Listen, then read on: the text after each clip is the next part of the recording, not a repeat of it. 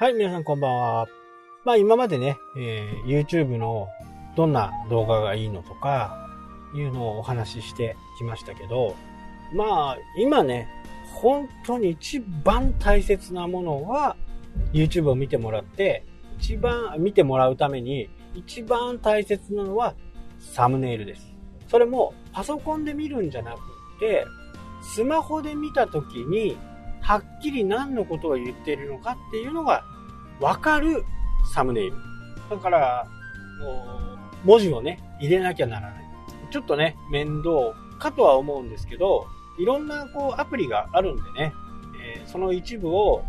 トリミングして、それでサムネイルを作るパターンもありますし、よくね、有名 YouTuber なんか見見てると、あ、これサムネイルに使おうとかね、動画の中で言ってたりしますよね。なので、動画を撮ってる最中も、どんなサムネイルがいいんだろうとかっていうのをね、YouTuber っていうのはもう必然的に考えてるわけですね。興味の引くようなサムネイルは何なのか。で、どんな動画なのか。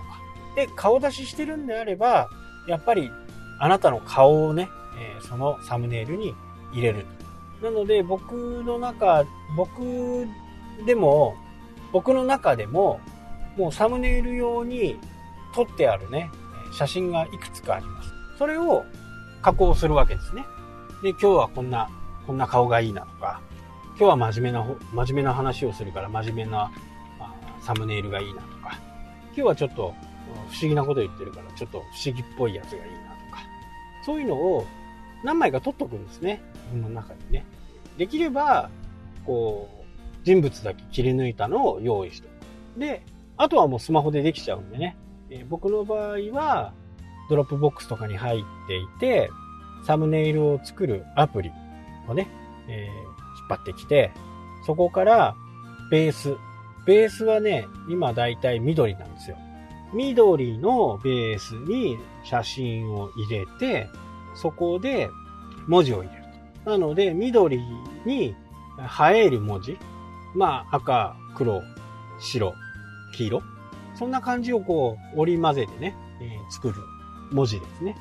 で、スマホで見るとね、まあ皆さんもスマホでいろいろ見てると思うんで、見たらわかると思うんですけど、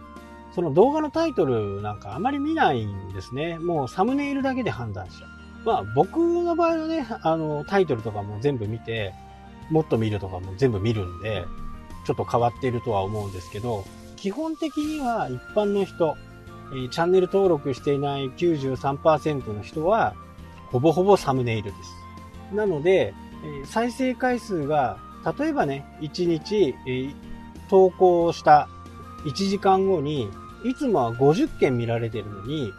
10件しか見られていないという形になると、サムネイルが悪いんじゃないかっていうところを疑うわけですね。そしてサムネイルを変える。サムネイルは、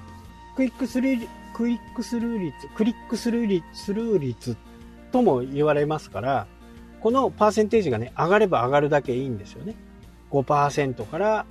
インプレッションクリック率ってね、アナリティクスでは言ってますけど、まあ10%あったら相当いい、いい感じ。10%ですから、100回見られて、10人がクリックしてくれると。まあタップしてくれるっていうことですね。ここが、こう、一つのね、目安になるんで、まあ5%以上、14%ぐらいが最大かなとは思いますけど、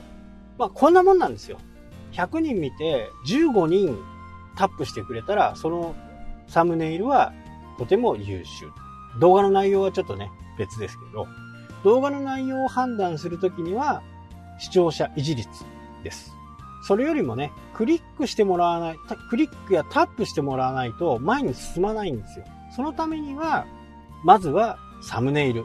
サムネイルをね、どううまく見せるかっていうのは、これは YouTuber ほとんど研究。全員と言っていいぐらいね、研究しています。このサムネイルが良かったから、こうしようとかね。これは本当に多くの YouTuber が毎日もう悩み尽くしている。コンテンツはね、それぞれこう、人それぞれいろいろ違うんで、なかなかね、えー真似することはできないですけど、サムネイルは絶対真似できますからね。ああこの人の動画、まあトップとかだとね、1万回とか、10万回とか、再生された。どんなサムネイルにしてるのかな。じゃあ私もそんなサムネイルにしてみよう。という風になりますよね。そして見てみる。そこから視聴者維持率っていうのは、まあ視聴率みたいなもんですね。スタートしてから何人が離脱したか。例えば15人見ていて、動画が10分。5分で半分の人がいなくなった。最後まで見てる人は1人になっちゃった。まあ1人になっちゃったらね、えー、もう10%切っちゃうわけですから、この再生維持率、視聴者維持率っていうのを40%っていうのが一つの目安で YouTube は言ってますから、40%を目指す動画を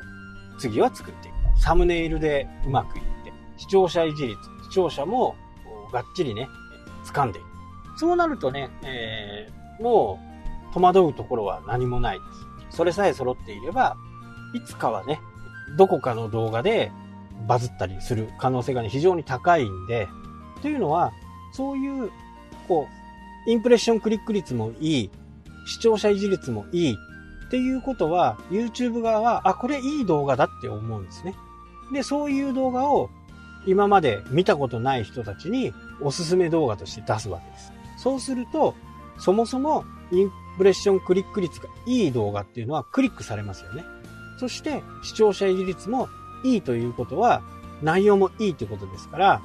見られる可能性が高くなる。で、もっと見たいっていう風になった時に、初めてチャンネル登録っていう風なね、流れに。えー、一昔はね、再生回数っていうのが重要だよっていう風に言われています。まあ、と言ってもね、重要な場重要なんですよ。ね、100回回ってるのと、0回回、0回しか見られてないのだったら、まあ、どっちかいいかって言ったら、まあ、100回回ってる方がね、絶対いいわけですから、再生回数っていうのも、まあ、馬鹿にはできない。で、自分の目安になりますよね。いやこの動画出した1000回回ったとかね。で、そこで満足しちゃダメなんですよね。やっぱり最終的には視聴者維持率。あと、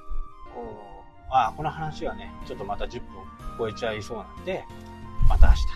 はい。というわけでね、今日はこの辺で終わりたいと思います。それではまた。したっけ